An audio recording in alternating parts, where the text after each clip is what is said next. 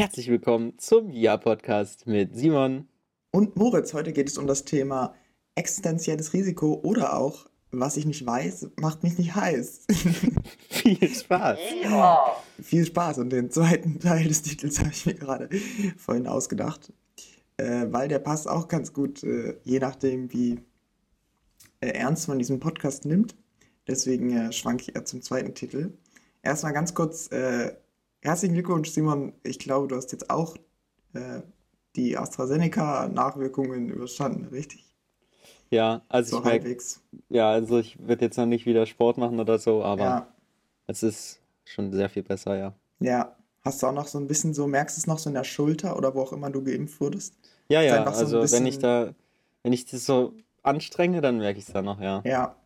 Und ja, ich merke es noch irgendwie so auch bei Druck. Ich habe nämlich heute meine Schwester getroffen und die war so hi und hat mir so richtig cool Street so einen Fistbump auf die Schulter gegeben. Und ich war so, ah, hi. Ja, das war auf jeden Fall angenehm. Aber ansonsten, äh, ja, jeder, der mal planbar krank werden will, gönnt euch AstraZeneca. Und ähm, wann hast du deine zweite? Mm, Am 27.07. Ja, das ist Also das ist schlecht. quasi von mir elf Wochen und das war jetzt für mich der beste Kompromiss, um zu sagen, ja, ich nehme diese volle Schutzwirkung, also zumindest bis auf eine Woche, nehme ich mit. Diese empfohlen sind ja zwölf Wochen. Mhm. Und ähm, dann ist es aber, liegt das so knapp nach meinen Prüfungen, dass ich jetzt nicht wegen einem einminütigen Impftermin eine Woche äh, zwangsläufig in Erfurt sein muss. Ja, Ja.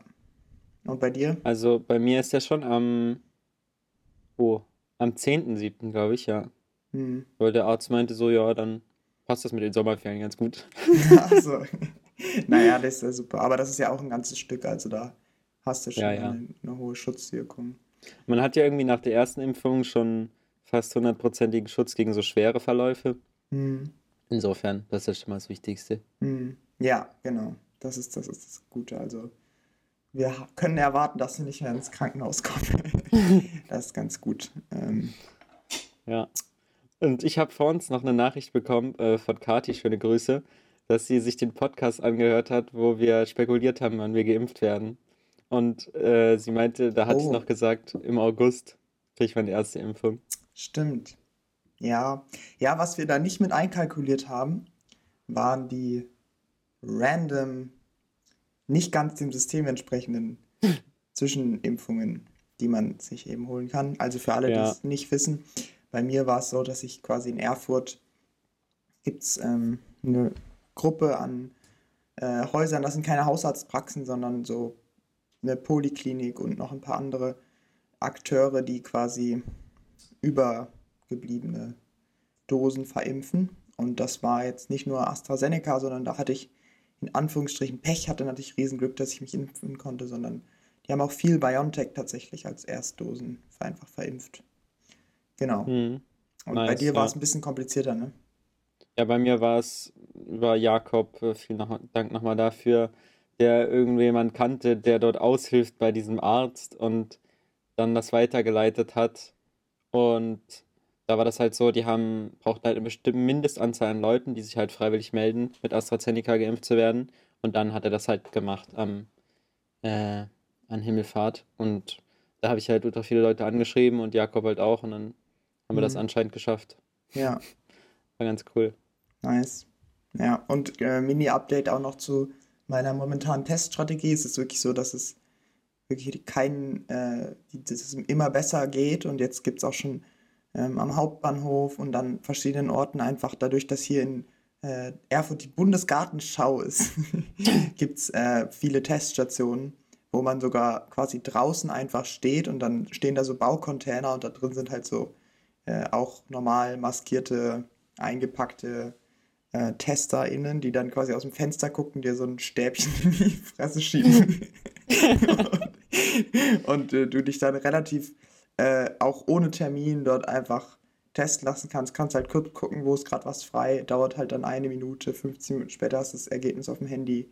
Und das geht super. Das heißt, ähm, ich Ja, kann mich auch cool. äh, öfter als, als einmal die Woche testen und mache es im Moment halt immer, wenn man Leute sieht oder so. Das ist richtig gut. Ja. Ja. So, so far, so good.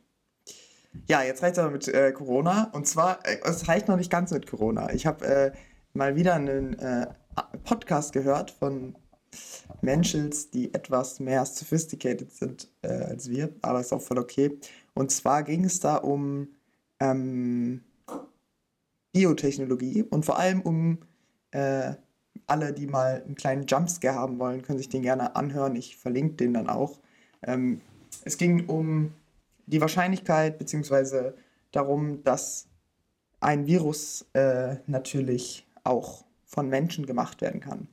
Und dass es nicht nur schon passiert ist, sondern auch in Zukunft garantiert passieren wird. Und da ging es ein bisschen um die Wahrscheinlichkeiten davon, äh, wie böse das enden kann. Mhm. Ähm, und da will ich mal ganz kurz zum Einstieg so, so einen ganz kleinen Artikel vorlesen. Und zwar ist es ein Spiegelartikel von 2018. Also da war von Corona noch nichts äh, dabei. Ähm, und zwar, oh, Ron Fouchier hat eine Mutation erschaffen. Er veränderte den als Vogelgrippe bekannten Erreger H5N1 an einigen Stellen genetisch und beobachtete anschließend, wie der sich unter Frettchen entwickelte. Deren Rezeptoren in den Atemwegen sind so verteilt wie bei Menschen, daher eignen sie sich besonders gut als Versuchstiere. Am Ende des Tests gelangt ein Teil der Viren über Tröpfcheninfektion von einem Käfig zum nächsten. Fouchier fand fünf Mutationen, die dies offenbar ausgelöst hatten. Fünf Mutationen, die alle schon in zirkulierenden H5N1-Viren nachgewiesen wurden, nur noch nicht in dieser Kombination. Die mutierten Viren waren zwar weniger gefährlich, das Originalvirus H5N1 hatte mehr als die Hälfte der infizierten Menschen getötet. Übrigens richtig krass, wusste ich gar nicht, dass die Vogelgrippe so, so heftig war. Ja. ähm, bei der mutierten Variante überlebten alle Frettchen die Infektion.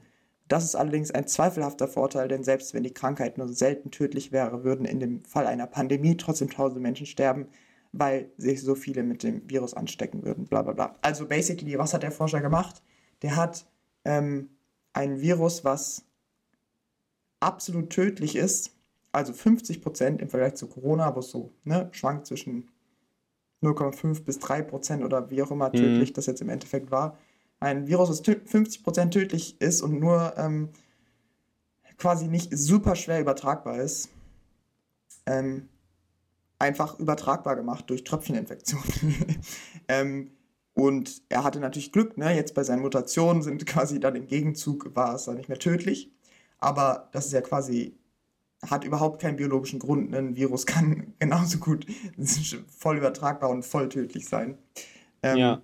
Und das zeigt einfach, dass das möglich ist, dass Menschen ähm, völlig sowas machen können.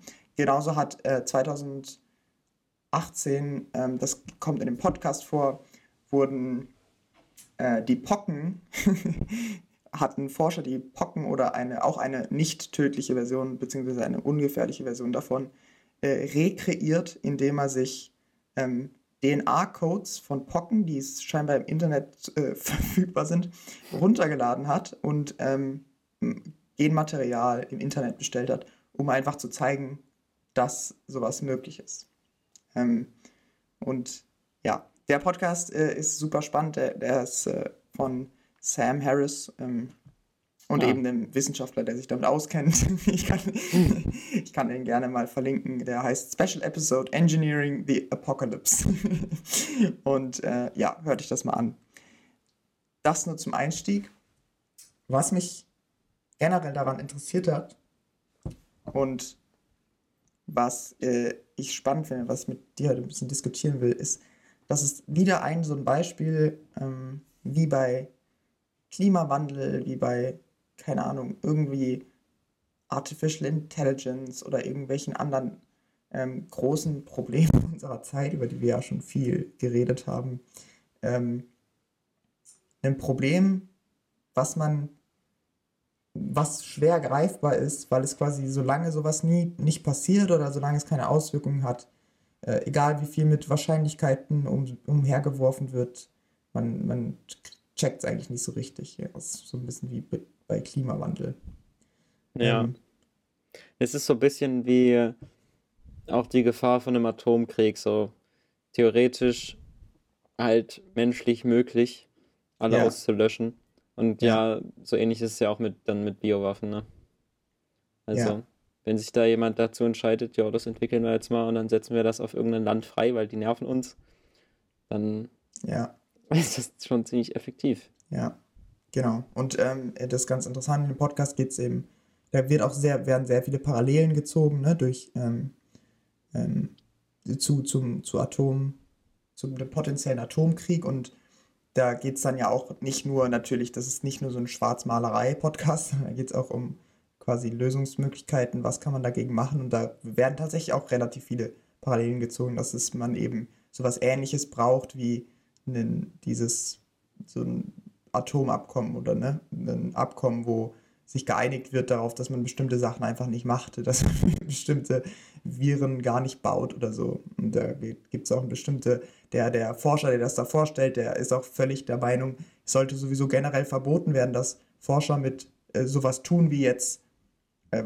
das, was ich gerade vorgelesen habe, Hm, äh, weil einfach die Wahrscheinlichkeit viel zu hoch ist, dass da irgendwann mal was aus Versehen ausbüchst. Ähm, ja, egal wie, wie äh, ja, gute Absichten der Forscher hat, kann halt immer mal was schiefgehen. Ähm, hm. Ja, Und auch bei Atomabkommen ist jetzt auch nicht so im Moment, dass es alles so toll funktioniert, wie man sieht. mm, Also es ist ja trotzdem am Ende immer ein Kräftemessen zwischen Ländern und basically funktioniert es ja bei den Atomwaffen nur dadurch, dass die mächtigsten Länder es alle haben und sich mm, gegenseitig dadurch abschrecken können. mm, Und wenn man jetzt bei so biologischen Waffen wie Viren oder so sich das überlegt, dass es alle haben, um sich gegenseitig abzuschrecken, dann ist halt die Wahrscheinlichkeit schon mm, größer, wenn das überall produziert wird, dass auch mal was schief geht dabei. mm, ja. Und was eben, was eben noch dazu kommt, ähm, also Ja, das ist ja schon allein bei, also bei Atomwaffen ist ja schon so ein krankes Konzept. Ich habe das manchmal immer, kommt das wieder in meinen IB-Theorien vor, weil die natürlich auch viel so mit dem Kalten Krieg so den analysiert haben und daraus so Theorien gemacht haben. Da geht es ja auch viel dann um so mutually assured destruction und diesen, diese Erst- und Zweitschlagkapazität. Also das ist quasi, Mhm. wenn jemand, äh, wenn der, wenn Russland auf den Knopf drückt, dann geht zwar die USA kaputt, aber vorher können sie auch noch Raketen abschießen, damit auch noch Russland kaputt geht. So, ne? Das ist ja diese, Ja. diese, äh, diese zweite, weil sie checken das noch vorher. So richtig cool. Da dachte ich mir so, geil. Das ist wirklich eine tolle Machtbalance. Ja.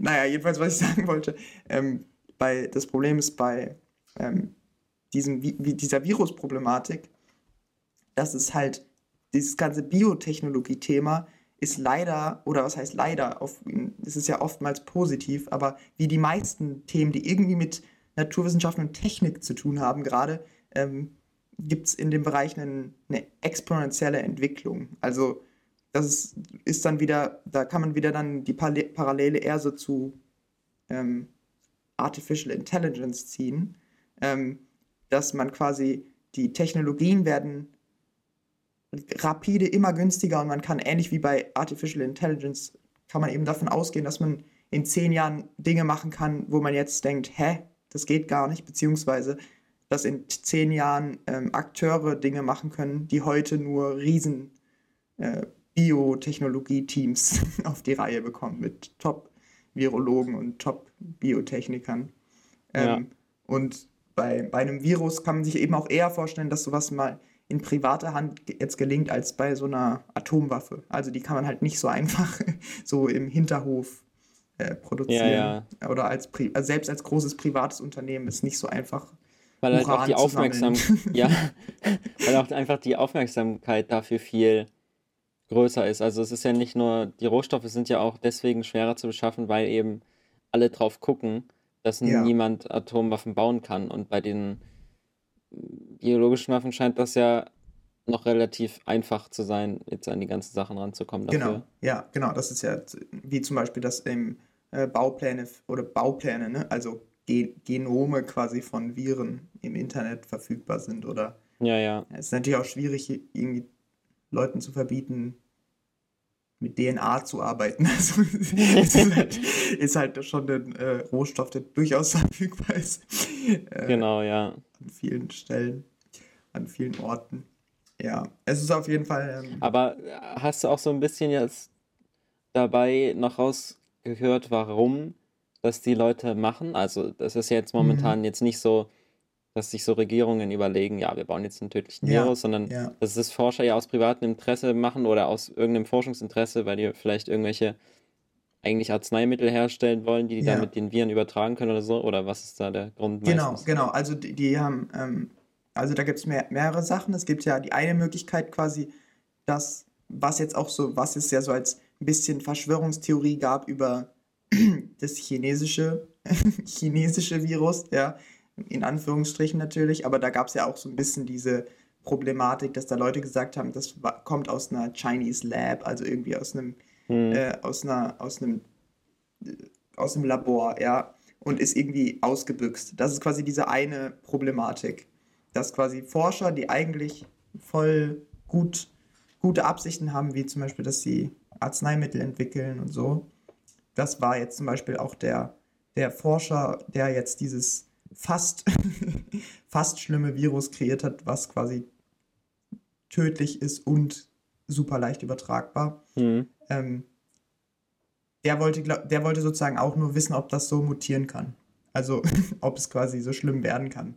Ja, und das Problem dabei ist eben, dass es immer sein kann, dass Forscher sich quasi überschätzen oder die Sicherheit ihrer, ihrer Einrichtungen überschätzen. Dass die quasi denken, es ist zu 100% safe und dann ist es eben doch nicht zu 100% safe ja, sind safe. Das ist die eine Möglichkeit und die andere sagt, äh, sagte der Forscher nicht, das, das sind nicht die Staaten irgendwie, die da ähm, jetzt vielleicht sowas kreieren, sondern es ist eher so, dass man Angst hat, dass es doch mal einen Psychopathen gibt oder so oder eine Gruppe von Menschen, hm, die irgendwie einer Sekte angehört oder so.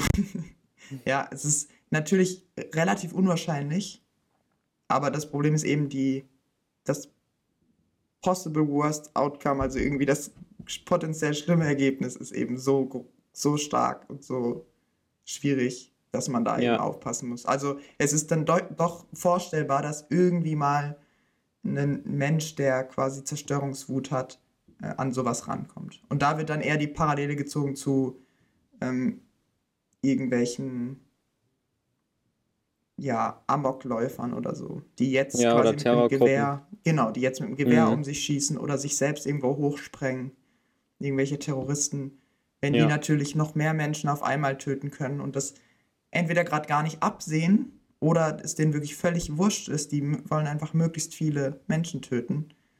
Ähm, natürlich kann man sich das schwer vorstellen gerade, aber es ist ist halt die Frage, ob jemand, der in Las Vegas quasi 56 Menschen erschießt, ob der nicht, wenn er gerade eine Biowaffe in der Hand hätte, ob er die nicht auch einfach ja, abschießen würde, weil er sowieso weiß, ich bin gleich tot, ich will hier eigentlich nur noch kurz mal ein paar Menschen auslöschen. So. Das ist so ein bisschen die, äh, die, die Gefahr, die dabei entsteht.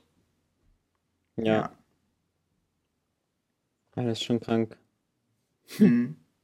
Das war, es ist auf jeden Fall ein äh, interessanter und auch ein bisschen beängstigender Podcast. Auf jeden Fall gibt es aber auch Sachen, die man da machen kann und äh, es gibt auch viele, ja, da sind auch viele positive Dinge drin, also wie zum Beispiel, dass die ähm, gesagt haben, dass China zum Beispiel eigentlich sogar ein Vorbild sein könnte für ähm, die, die Antwort auf, auf potenzielle Pandemien. Also da gibt es dann Studien drüber, dass quasi die, die, der Grund, warum die auch Tote hatten und so, eher wirklich politisch, ein politischer Grund ist, als dass die das nicht früh genug erkannt haben. Also dass, wenn die irgendwie noch drei Wochen früher Lockdown gehabt hätten, hätten die 95% weniger Tote gehabt und so. Also das ist wirklich, Mhm. dass schon die, die eigentlich ähm, die Möglichkeiten, die einen, eine, eine gute, ja, öffentliche, ja, so eine Gesundheits, wie sagt man, so eine Institution hat, wie zum Beispiel die WHO oder wie nationale äh, Gesundheitsorganisationen, die sind schon sehr groß, dass man sowas schnell erkennt. Ja, Ja, aber dann ist halt immer die Frage, ob die Menschen das auch checken und da alle mitmachen, so wie eben jetzt bei Corona, ne? hm. Weil du kannst es ja nicht, so wie es ja in China zum Teil auch gemacht wurde, einfach komplett diktatorisch alles durchsetzen, sondern du brauchst ja schon irgendwie auch immer die Zustimmung der Bevölkerung, dass die sagt, ja, wir machen jetzt mit bei den ganzen Maßnahmen und wir sehen das ein, dass es was Gutes für uns ist, jetzt mal zu Hause zu bleiben oder was weiß ich. Exakt. Genau darüber, das, ja. genau darüber, das wäre genau mein, mein nächster Punkt gewesen. Und zwar ähm, gibt es ja solche Sachen, ähm, also es gibt ja mehrere solche, solche, solche Themen, ne? Und das ist jetzt nur ein so ein Beispiel. Und das Problem ist genau oft, was ich dann denke, wenn ich sowas höre, so, okay, da hat jetzt wieder hier irgendwer berechnet, hier, da gibt es ein riesiges Risiko. ähm, aber irgendwie ist es ja gerade irgendwie nicht aktuell und wie, wie, wie überträgt man das vor allem darauf, dass man quasi in, in einer Demokratie lebt, wo dann zwangsläufig Menschen äh, irgendwie zustimmen müssen, die ja. aber gar nicht so richtig betroffen sind gerade. Hm. Ja. Man ist sich halt immer schon, du musst halt vorher, bevor sowas passiert, immer schon einen Plan dafür haben, über den mal abgestimmt wurde. Hm. So, dass der dann auch legitimiert durchgesetzt werden kann. Hm. Und dann musst du natürlich trotzdem währenddessen immer noch genug versuchen, den Leuten alles zu erklären, dass jeder checkt, warum das jetzt der Fall ist. Mhm. Also natürlich, so, desto größer die Gefahr, desto leichter verstehen das auch die Menschen von alleine. Aber dann ist es halt ja meistens schon bisschen spät. Mhm. Also, wenn, wenn du schon richtig Angst hast, dass es dich gleich als Nächsten trifft, dann ist es ja schon meistens schon so verbreitet, dass es dich als Nächsten auch trifft. Absolut, genau. Warte, ich muss mal ganz kurz, liebe Leute, meine Kartoffeln rausholen. Es dauert 10 Sekunden.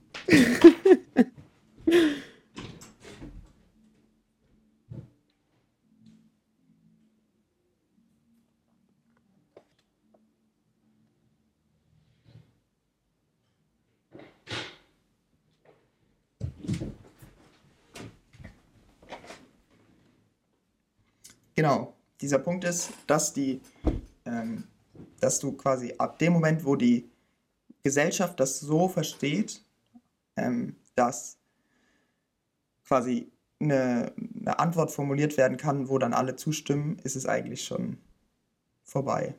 Ja. Bei, bei denkst du, Risiken, wenn, denkst du, wenn das jetzt so ein richtiger Angriff ist von von, sagen wir jetzt mal, einer Terrorgruppe oder so, dass dann gesagt wird, ja, bei dem und dem Anschlag wurde jetzt was freigesetzt, dass dann die Leute eher sagen, okay, ähm, dann versuchen wir jetzt uns alle schnell an die Maßnahmen zu halten, weil vielleicht das Argument, dass es irgendjemand gewollt hat als Angriff sozusagen, ähm, schon die Leute vielleicht den Leuten mehr Angst vor der Sache einjagt oder so, als wenn man einfach sagt, ja, das wurde hier so eingeschleppt, diese Krankheit. Du meinst, wenn man quasi die, wenn man das so framed, als wäre es ein Anschlag? Naja, wenn es ein Anschlag einfach ist. Davon gehen wir jetzt ja aus, dass irgendjemand Ach sowas so, mal zusammenbaut. du meinst das dann, ja, also natürlich, ich bin mir sicher, dass es, also die, allein die Formulierung, ne, wir haben es mit einem Anschlag zu tun oder so, mhm. ist, wirkt ganz anders. Ja. Als jetzt, dass es so irgendwie eingeschleppt wurde. Und dann kannst du halt auch viel leichter, denke ich mal, auch stärkere Maßnahmen legitimieren. Mhm, absolut. Und zur Notstandsverordnungen genau. ausrufen. Die Frage ist genau, also ich glaube, das ist ein, ein, richtig guter Punkt, den du machst, dass die, die Stärke dann in der, von, von unseren Demokratien muss dann darin liegen, dass quasi präventiv oder dass vorher schon Regeln festgelegt werden, ja. die eben in einem dann von mir aus ja relativ langen Aushandlungsprozess entstanden sind, die aber dann direkt äh, gelten die, und die dann ja. auch direkt umgesetzt werden und wo dann auch eine Regierung direkt versteht, äh, was Sache ist. Und dann. Ja, das, das würde man sich ja auf jeden Fall auf jeden Fall auch wünschen, dass das jetzt äh, die nächste Regierung ja wahrscheinlich dann aus der Sache jetzt lernt und dann eben für die Zukunft da was vorantreibt. Mhm. Dass wir dann was haben, woran wir uns halten können und dann nicht wieder von vorne anfangen, rumzufummeln und irgendwelche Spitzenpläne auf die Agenda bringen und nur ja. Bremsen entwickeln oder so, sondern dass ja. man dann gleich weiß, wie man vorgeht. Ja, aber das ist, das finde ich eben ein äh, total spannendes Thema. Auch auf, auf, auf der individuellen Ebene ist es ja ähm, also jeder Mensch macht ja immer, ich, ich kann mich erinnern, äh, als du das erste Mal so, ich glaube, es hat direkt mit GTD zu tun, als du das vorgestellt hast und ähm, so ein bisschen über Persönlichkeitsentwicklung oder so und so geredet hast. Da hast du auch mal sowas erzählt von ähm, Dinge, die nötig sind und Dinge, die dringend sind oder Dinge, die wirklich wichtig sind und Dinge, die quasi nur auf der Tagesordnung stehen und abgearbeitet werden müssen. Kann sich daran erinnern? Hm, hm, ja. Und sowas kennt ja jeder auch aus, aus seinem Leben. Ja, man macht oftmals Dinge, die einfach anstehen äh, und kümmert sich nicht so richtig um die Dinge, die langfristig eigentlich wichtiger sind, aber halt weniger dringend, die quasi erst ja. später eine Rolle spielen. Und außerdem ist es auch so, dass man ja von Natur, von der Natur des Gehirns her schon Dinge viel wichtiger findet, zu denen man mehr Bezug hat. Man legt mehr Wert auf das, was einen gerade wirklich beschäftigt und wo man ja. vielleicht viele Beispiele kennt. Und der Grund, warum, das ist dieser, äh, äh dieser, dieser, diese Verfügbarkeitsbias, da gibt es irgendwie auch eine. Ja, das ist ja wie der Effekt beim Klimawandel quasi. Es ist noch so weit genau. weg und betrifft mich gerade ja. noch nicht. Deswegen mache ich mir noch keinen Kopf. Genau, und das ist auch der Grund, warum zum Beispiel ne, ein US-Präsident, nachdem zwei Flugzeuge in, in, in New York in die Tower krachen, kann er natürlich super irgendwo auf der Welt einen Krieg anfangen und alle sind, yo, geil, weil gerade hat, ist Terrorismus passiert und man hat das voll im Kopf. Man hat diese Gefahr, dass quasi irgendwelche mhm. Terroristen kommen und, und einen abfacken. Die scheint super groß zu sein, obwohl die Wahrscheinlichkeit immer noch relativ gering ist, auch wenn zwei ja. Flugzeuge irgendwo in Tower krachen. Äh, genau, und das ist der Grund, warum Klimawandel halt so ewig nicht ernst genommen wird. Aber das kann das ich ja trotzdem erwarten von der Regierung, gerade wenn wir jetzt den Fall haben, äh, hatten und merken, dass, was, dass es nicht funktioniert hat, so wie wir es jetzt geregelt haben, dass man dann ja vorausdenkt und eben die Zukunft schon regelt und das erwarte ich ja genauso beim Klimaschutz und das erwarte ich eben genauso auch für die nächste anstehende Pandemie. Hm. Definitiv. Und da, dann geht es nicht immer nur darum, was jetzt gerade die Leute im Kopf haben oder wofür hm. die gerade zu motivieren sind, die Massen, sondern einfach mal, was eben geplant werden muss, hm.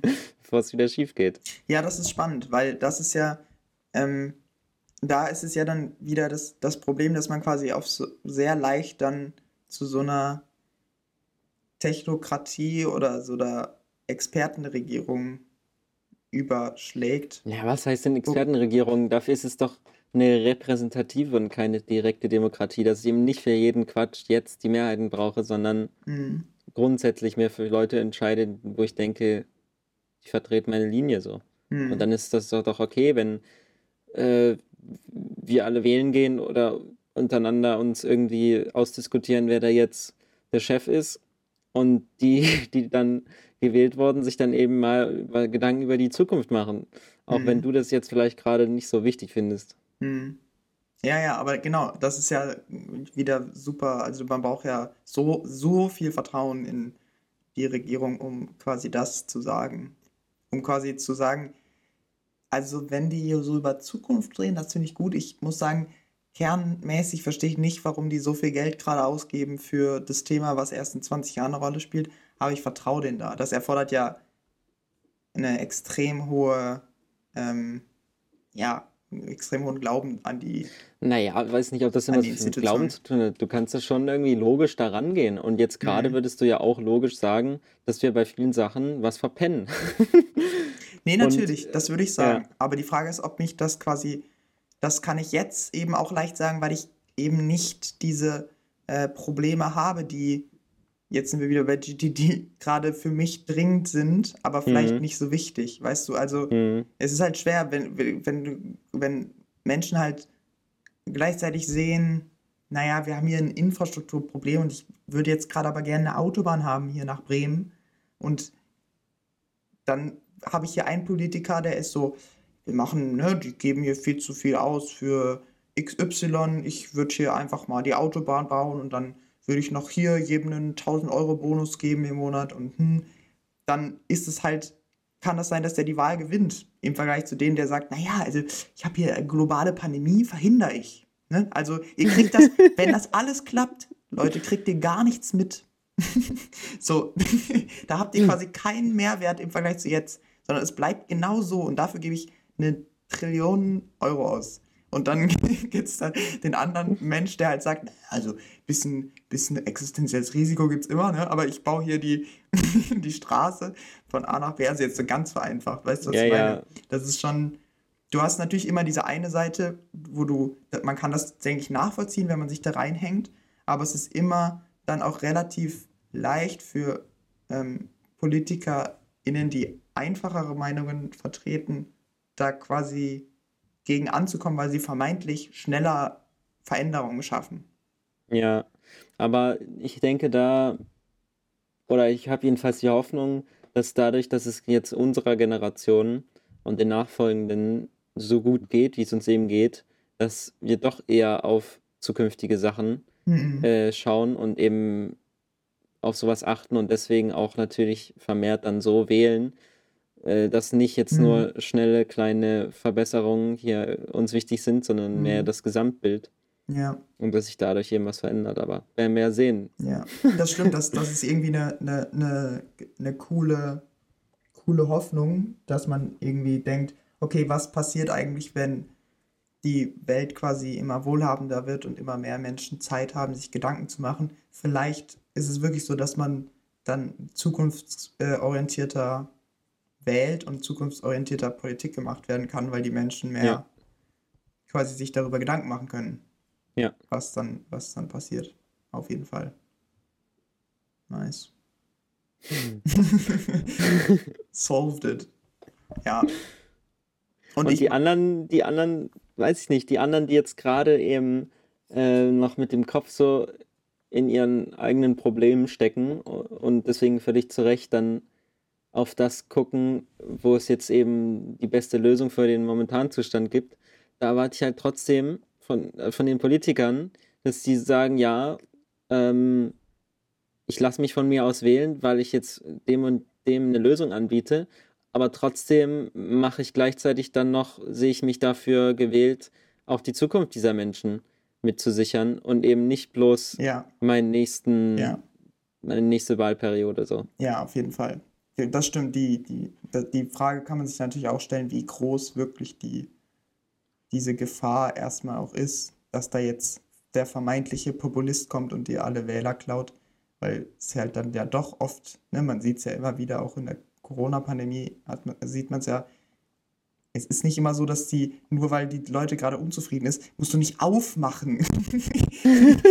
es kann auch sein, dass die Leute einfach aus einem anderen Grund zufrieden sind. Also man muss sich immer natürlich fragen, wie man solchen Trends mitgeht. Und du hast recht, man, es, es ist auch irgendwie nur am Ende sinnvoll, Politiker zu sein, wenn man quasi, wenn im Endeffekt doch die Sachentscheidungen wichtiger sind, als dass man wiedergewählt wird.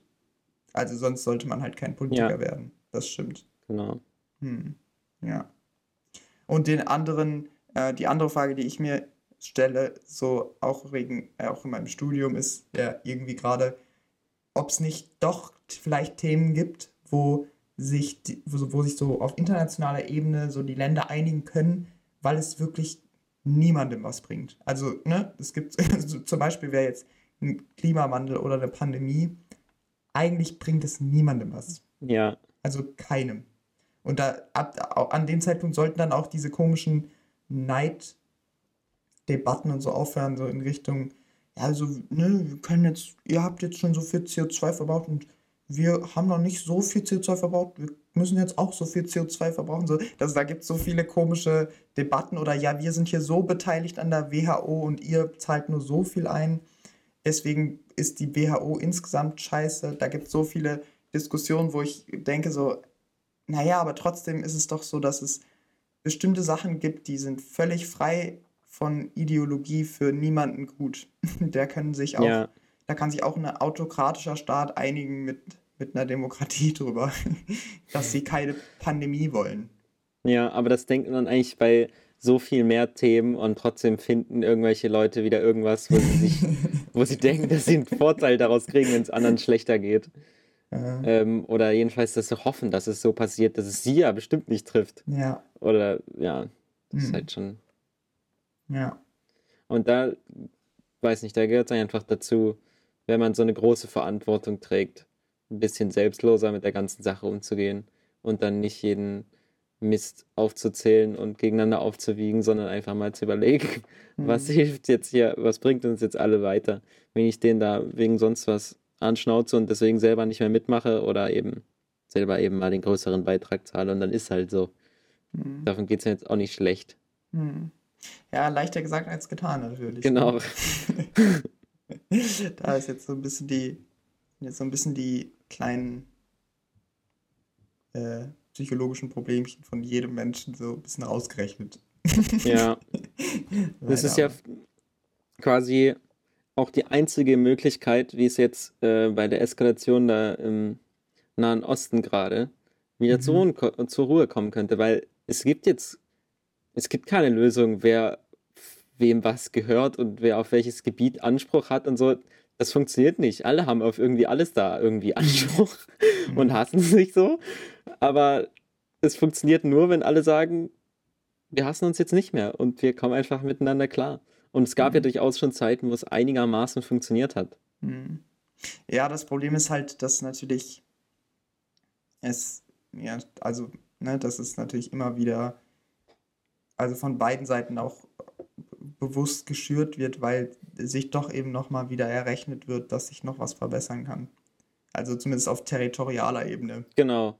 Und das ist halt einfach Quatsch. Ja, naja, weiß man nicht. Also ich glaube, so Israel ist so tendenziell, wenn die einfach noch ein paar Jahrzehnte weiter immer siedeln, dann aufhören, wenn sie beschossen werden, ein bisschen zurückschießen, kurz wieder still sind, dann wieder ein bisschen siedeln, dann ist da irgendwann, irgendwann haben sie es. Aber naja, das weiß ich natürlich nicht. Ja, genau, aber das bringt doch trotzdem nichts. Ich meine, die anderen Menschen sind ja trotzdem die noch da trotzdem unter da, der Bevölkerung. Ja. Und ich meine, genau, so wohnen ja irgendwie, sind in Israel 20 Prozent äh, Palästinenser oder so Einwohner, ne? Also, das bringt nichts. Die müssen einfach miteinander klarkommen. Genauso wie die in Jerusalem sich um jeden Meter kloppen und der nicht in das Viertel darf und der nicht in das Viertel, Digga. Das ist doch kein, also das widerspricht doch jeder Religion eigentlich im Grundsatz eigentlich so gerade im Christentum, es geht so darum, um Nächstenliebe und mit allen anderen klarzukommen. Und die sind so, nein, die dürfen alle nicht bei uns rein. und wir können die alle nicht ja, leiden. Ja, naja, es ist halt ein bisschen, also es ist halt ein bisschen mehr noch. ja, na klar, aber an, ich meine, eine andere Lösung, als dass die Menschen Natürlich. lernen, miteinander auszukommen, ja. gibt es halt nicht. Ja, ja, aber das ist halt eine und ja, ich kann mir jetzt selber natürlich halt auch vorstellen, dass ich, dass wenn ich da jetzt wäre, diese Sicht genau, nicht habe. Das, genau, so. das Problem ist, die Sicht, die Sicht kann man ein Stück weit nur haben, wenn man quasi keine, wenn man selber nichts im Spiel hat. Genau. Ja. ja. Und deswegen ist es dann ein Stück weit auch wieder nicht so, ja, also ich, ich, ich bin absolut der gleichen Meinung, aber ich sehe auch, dass quasi diese, dieser, dieser Punkt, der, mit dem kannst du niemanden überzeugen, der da quasi drinsteckt. Ja, auf jeden Fall. Ja, das, das erfordert schon, dass er irgendwie gerade auf Pilzen ist oder so und sein Ego verloren hat. Dann könnte es Ja, vielleicht... aber einer muss halt anfangen und auf den anderen zugehen, so, ne? Hm. Sonst wird's nix. Hm. Ja. Naja, mal gucken, wie das ausgeht. Hm. Spannende Sache. Ja, also ähm, ich würde fast sagen, wir machen diese Folge mal ein bisschen kürzer. Ist ein bisschen paketiert. Simon hat gleich noch Business-Meetings und ja, ich finde es ganz, äh, ist wirklich spannend. Wir haben sehr viele Themen angeschnitten natürlich, wie immer. Ja, ähm, genau. könnt da gerne nochmal was zu machen. Ich interessiere mich da auf jeden Fall sehr für, weil es so ein bisschen die Ebenen kombiniert, die ich auch cool finde. Nämlich so ein bisschen ja, Politik, ein bisschen Psychologie, ein bisschen auch einfach generell so, wie funktioniert eine Gesellschaft. Ganz spannend. jo, vielen Dank, dass du das so rausgesucht hast. Kein Problem.